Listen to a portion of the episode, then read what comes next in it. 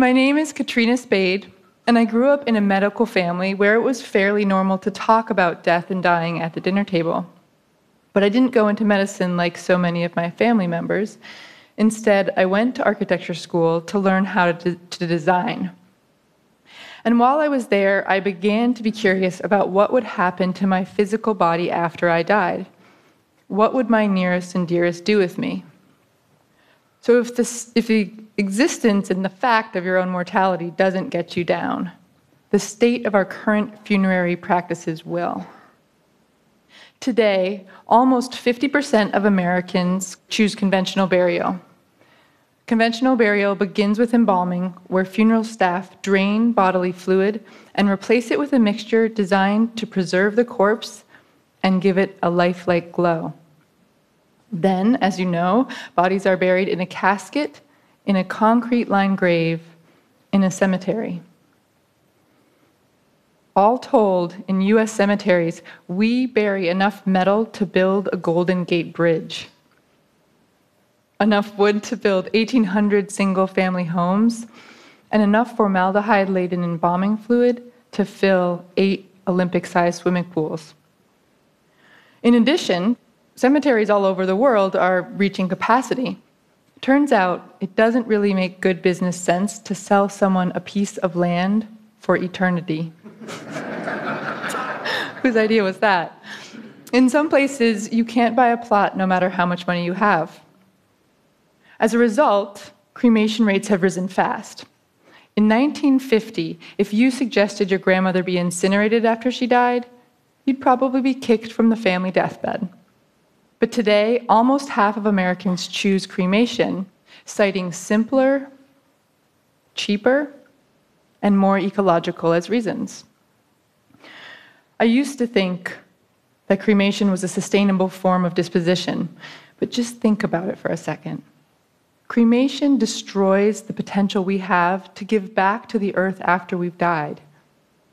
It uses an energy intensive process to turn bodies into ash, polluting the air and contributing to climate change.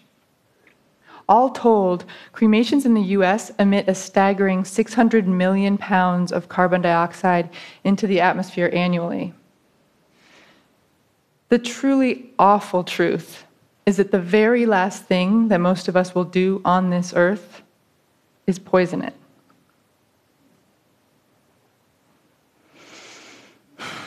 It's like we've created, accepted, and death denied our way into a status quo that puts as much distance between ourselves and nature as is humanly possible. Our modern funerary practices are designed to stave off the natural processes that happen to a body after death. In other words, they're meant to prevent us from decomposing. But the truth is that nature is really, really good at death. We've all seen it. When organic material dies in nature, microbes and bacteria break it down into nutrient rich soil, completing the life cycle. In nature, death creates life. Back in architecture school, I was thinking about all this, and I set out on a plan to redesign death care. Could I create a system that was beneficial to the earth that used nature as a guide rather than something to be feared. Something that was gentle to the planet. That planet, after all, supports our living bodies, our whole lives. And while I was mulling this all over, over the drawing board, the phone rang. It was my friend Kate. She was like, Hey, have you heard about the farmers who are composting whole cows? And I was like, hmm. Turns out that farmers and agricultural institutions have been practicing something called livestock mortality composting for decades. Mortality composting is where you take an animal high in nitrogen and cover it with co composting materials that are high in carbon. It's an aerobic process, so it requires oxygen and it requires plenty of moisture as well. In the most basic setup, a cow is covered with a few feet of wood chips, which are high in carbon, and left outside for nature, for breezes to provide oxygen and rain to provide moisture. In about nine months, all that remains is a nutrient rich compost. The flesh has been decomposed entirely, as have the bones. I know. so, I would definitely call myself a decomposition nerd, but I am far, far from a scientist. And one way you can tell this is true is that I often call the process of composting magic. so basically, all we humans need to do is create the right environment for nature to do its job. It's like the opposite of antibacterial soap. Instead of fighting them, we welcome microbes and bacteria in with open arms. These tiny, amazing creatures break down molecules into smaller molecules and atoms, which are then incorporated into new molecules. In other words, that cow is transformed. It's no longer a cow, it's been cycled back into nature. See? Magic. You can probably imagine the light bulb that went off in my head after I received that phone call. I began designing a system based on the principles of livestock mortality composting that would take human beings and transform them into soil.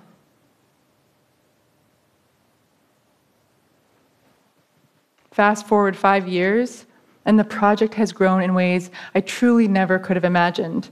We've created a scalable, replicable, nonprofit urban model based on the science of livestock mortality composting that turns human beings into soil. We've partnered and collaborated with experts in soil science, decomposition, alternative death care, law, and architecture. We've raised funds from foundations and individuals in order to design a prototype of this system and we've heard from tens of thousands of people all over the world who want this option to be available.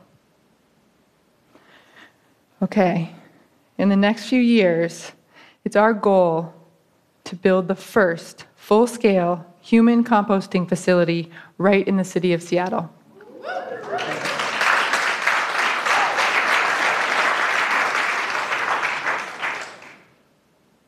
Imagine it part public park, part funeral home, part memorial to the people we love, a place where we can reconnect with the cycles of nature and treat bodies with gentleness and respect. The infrastructure is simple.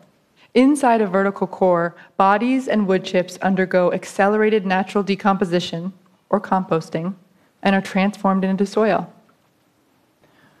When someone dies, their body is taken to a human composting facility. After wrapping the deceased in a simple shroud, friends and family carry the body to the top of the core, which contains the natural decomposition system. During a laying in ceremony, they gently place the body into the core and cover it with wood chips. This begins the gentle transformation from human to soil. Over the next few weeks, the body decomposes naturally. Microbes and bacteria break down carbons and protein to create a new substance, a rich, earthy soil.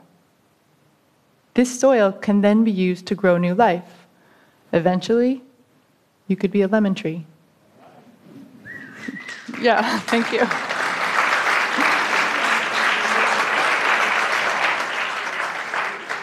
Who's thinking about lemon meringue pie right now? A lemon drop? Something stronger?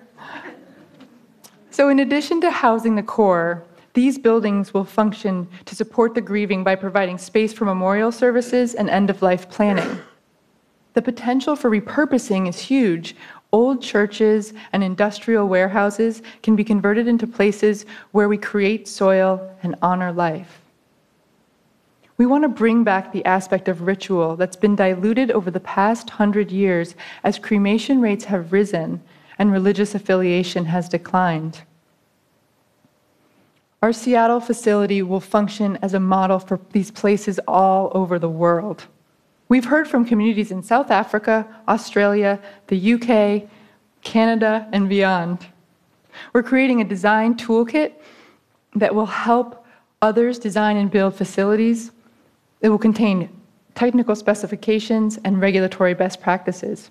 We want to help individuals, organizations, and down the road, municipalities design and build facilities in their own cities.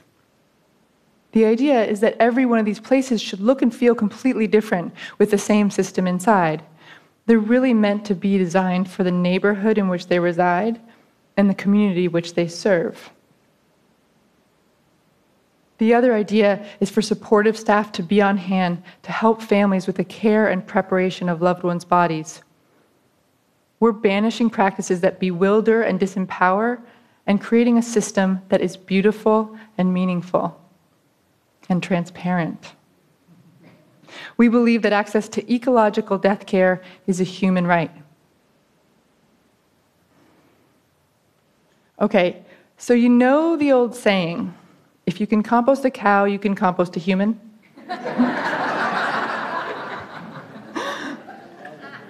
Turns out it's true. Since 2014, we've been running a pilot project in the hills of North Carolina with the Forensic Anthropology Department at Western Carolina University. Six donor bodies have been covered in wood chips, oxygen provided by breezes, microbes, and bacteria doing their jobs. This pilot program has allowed us to demonstrate that it's possible to harness the incredible power of natural decomposition to turn human bodies into soil. And we're working with other universities as well. Soil scientists at Washington State University, the grad students anyway, are working to compost teeth with amalgam fillings so that we can understand what happens to the mercury therein. Next up, we'll be beginning experiments to determine what happens to chemo drugs and pharmaceuticals during the composting process and whether additional remediation will be needed. By the way, composting creates a great deal of heat, especially this particular type of composting. One week after we began composting our fifth donor body, the temperature inside that mound of wood chips reached 158 degrees Fahrenheit. Imagine harnessing that heat to create energy or comfort the grieving on a cold day. The death care revolution has begun. It's an exciting time to be alive. Thank you.